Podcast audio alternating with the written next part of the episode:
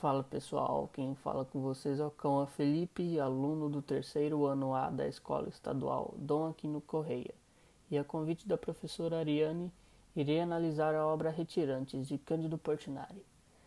Filho de imigrantes italianos que trabalhavam em uma fazenda de café, Cândido Torquato Portinari nasceu no dia 30 de dezembro de 1903 em Brodowski, um pequeno povoado no interior do estado de São Paulo. Começou a pintar bem novo, aos 9 anos, e aos 15 foi para o Rio de Janeiro, entrando na Escola Nacional de Belas Artes aos 18 anos, e aos 20 já era prestigiado pela crítica nacional. De 1928 a 1931, viaja à Europa, visitando diversos países como Espanha, Reino Unido e França, conhecendo em Paris Maria Martinelli, com quem viria se casar mais tarde. Quando voltou ao Brasil, começou a valorizar mais as cores em suas obras, deixando um pouco de lado fatores como volume e tridimensionalidade. E em 1935 recebe uma menção honrosa na Exposição Internacional do Carnegie Institute de Pittsburgh, nos Estados Unidos, catapultando de vez a sua fama internacional.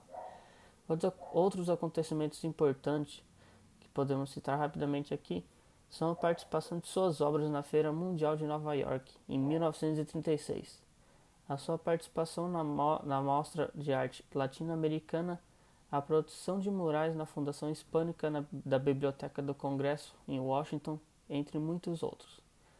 Agora, analisando mais calmamente a obra Retirantes, podemos reparar que alguns elementos são bem chamativos na tela, como as cores usadas nelas a obra foi pintada com um tom meio marrom, meio acinzentado, com o intuito de dar uma atmosfera fúnebre que envolve a cena.